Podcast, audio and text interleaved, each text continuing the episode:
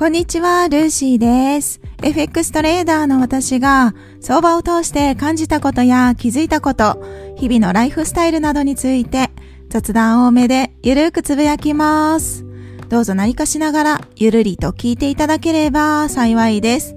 今回はデイトレードという本の一節を深掘り会です。私が FX を始めて間もない時に最初に手にした相場に関する本がデイトレードで今でも大好きな本です。この本の一部をピックアップして内容を私なりに噛み砕いて考えたり私の経験を踏まえながらお話しさせていただきます。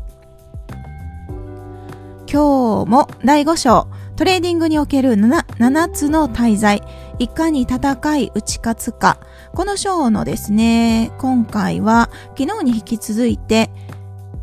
間違った勝ち方をする、罪をいかに排除するか、排除する方法を2つ共有させていただきます。デイトレードに書かれているところですね。まず1つ目が、取引に勝つたびに取引の内容を吟味するということです。2つ目が、希望を持つこと、ホーピング、ホープですね。それと保有を継続すること、ホールディングという2つの邪悪な H。これはしばしば間違った勝ち方につながってしまうので、認識しておきましょうということです。この2つですね。一つずつちょっと深掘りをしようと思うんですが、一つ目の排除する方法として取引に勝つたびに取引の内容を吟味するということです。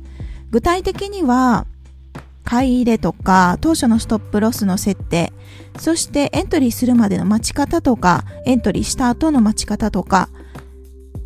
自分の感情がどう動くとかもそうですし、資金管理、そして売却とか、失敗、ルールの逸脱など、本当にいろんなことを確認するんですけれども、もし何らかの失敗とかが見つかったなら、その取引を失敗と位置づけた上で、トレーディング日誌に次回に修正をするポイントをしっかり記しておきましょうと書かれてます。問題の根源っていうのは実際には勝っていない取引と勝った感覚を関連づけてしまうことにあるんです。取引に関して勝った感覚を持つ場合にはそれが真の勝ち方であることはほとんどない間違った勝ち方をしてるってことですね。自分の行ったことは正しかった。良いことであったって自分を納得させようとしてるだけであって、これは間違った行動を助長してしまって、最終的には破滅してしまう。失敗を繰り返すことを促しちゃうんですね。だから自分が作り上げたルールだったり、そうですね、ルールですね。ルール通りにトレードができたかどうか、まずはその一つの基準を設けて実際行動が取れたかどうかそうじゃなかったのか。そこを知るために取引について具体的にトレード日誌に書いておきましょう。ということなんです。トレード日誌をつける問題。つける トレード日誌って慣れてないと本当にめんどくさいんですね。もうこの放送で何度めんどくさいって言ってるのかなって思っちゃうんですが私は本音で語ると本当にめんどくさいし、正直今でもすごい、なんて言うんですか？めちゃくちゃ楽ちんっていう感じではないです。意識的につけないとと思ってるからつけてるんですね。やらないでいいならやらなくてもいいかなって思っちゃうんですけれども、結局記録をつけてないと、私の場合は頭が賢くないので、そう、記憶が忘れちゃうんですよね。一週間前のトレードを思い出すのも正直難しいぐらいすぐ忘れちゃうんです。だから記録を取らないといけないんですね。この記録を取るのがめんどくさいっていうその気持ち多くの方がめんどくさいって思う方が多いかなって思ってるんですけれどもね、それって逆に言えば結構チャンスで、多くの方がめんどくさいって思ってるそして実際やらない人もいる。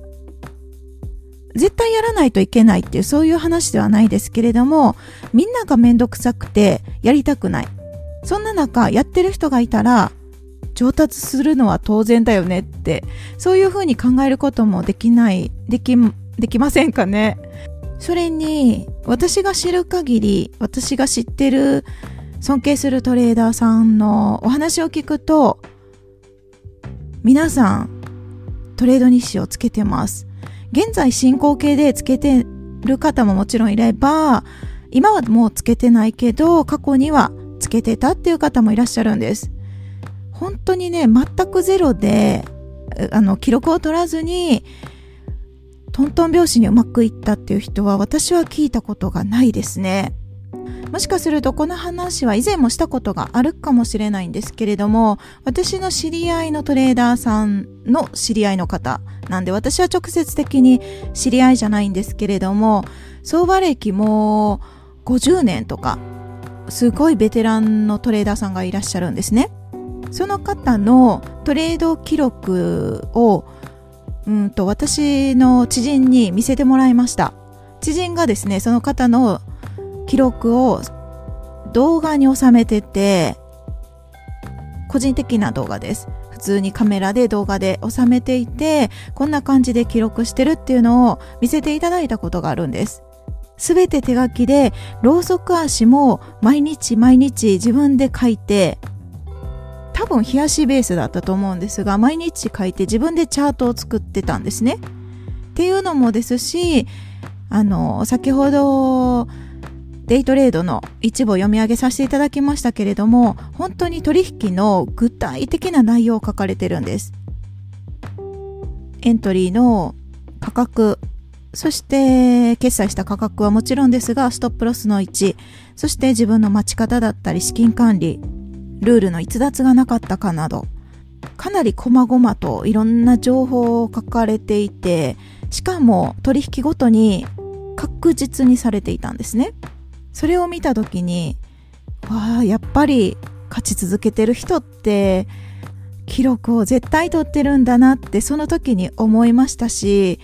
改めて自分のトレード日誌を大切にしていこうって私が心に決めた瞬間でもあります。その方はですね、金額で言うと一つの目安ですけれども、1年間で初めに3000万円ぐらいの、3000万円ぐらいの資金を入れて、口座にですね、入れて、それを1年間で、えっと、3億ぐらいに、サイズ的には持っていきます。10倍ぐらいにする感じですかね。そして、毎日の利益とか損切り毎日というか1回のトレードですね1回のトレードで損切りとか利益とか損切りはですねだいたい数十万円って感じですかね。数百万円いくことってあんまりないですかね。すべてのノートを見させていただいたわけではないのでわからないですけれどもコツコツ着実に積み上げてるそんな感じでした。例えば3000万円の証拠金に対して20万円の損失だった場合は1%以下ですよね損切りが。なるほどって思いました。やっぱり損失1%以下にしてるっていうのは長く生き残れる秘訣の一つなんだなって思いましたしやっぱりトレードって資金管理で生き残っていく仕組みなんだなってその時に学ばせていただきました。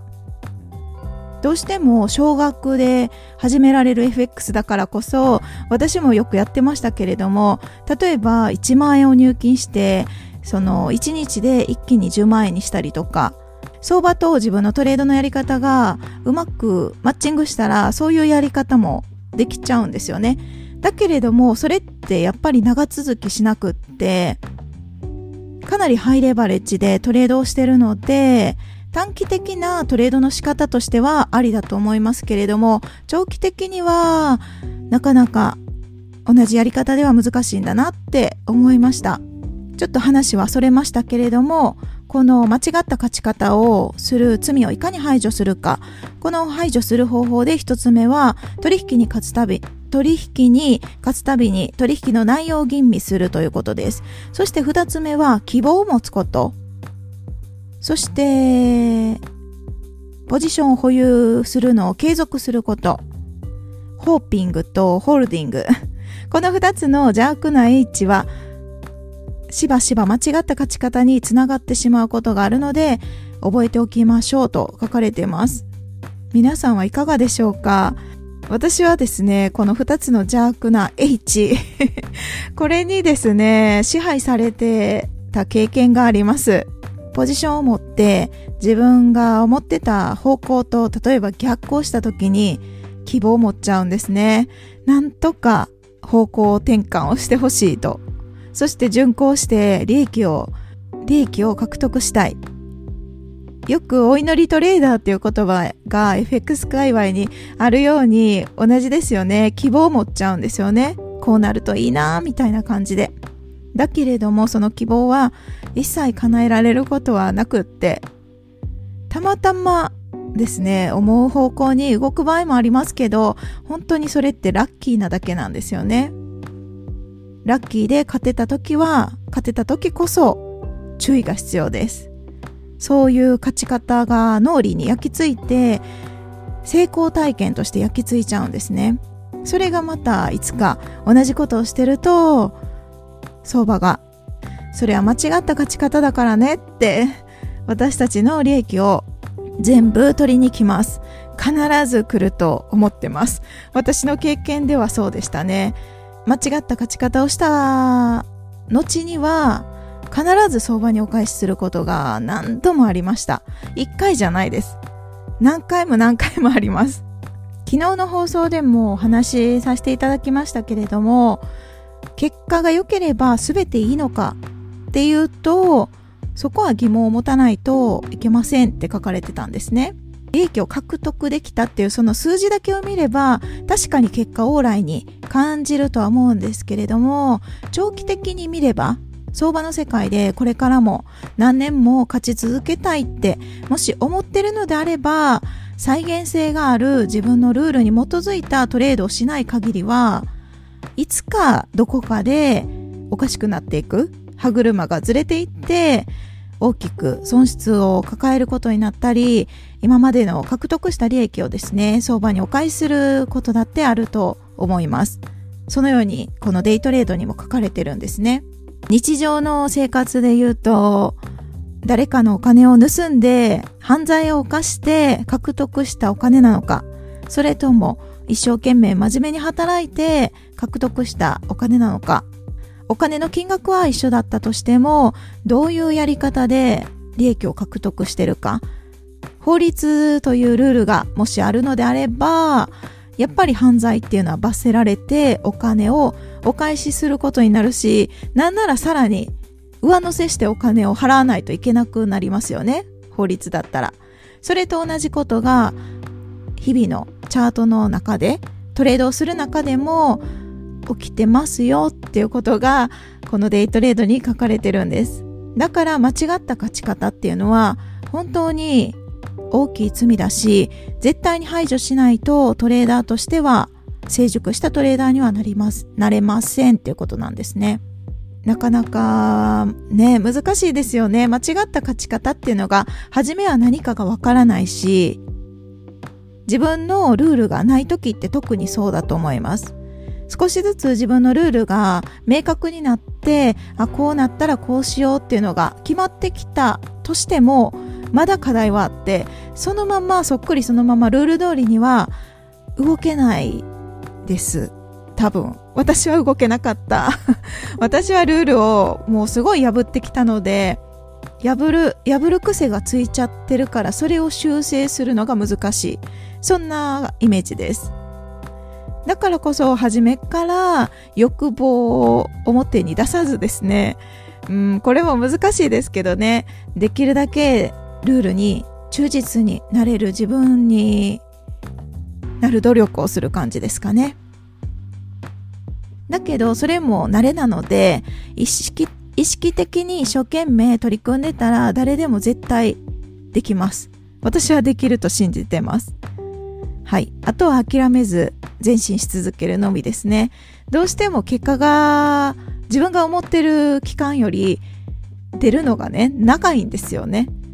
例えば1週間頑張ったから結果がそろそろ欲しいって思っても、そう簡単には相場さんは結果は出してくれないんです。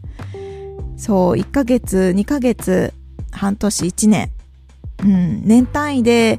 長期的に取り組んでて努力してる人には相場さんはあよしよし頑張ってるなっていうところで利益を与えてくれるんじゃないかななんてそんな感じにも思います。ということで今回は間違った勝ち方をする罪をいかに排除するか排除する方法を2つ共有させていただきました。皆さんはこの言葉についてどう考えますか？自分なりに噛み砕いて今の自分の行動と照らし合わせてみるとスキルアップができるきっかけが見つかるかもしれません。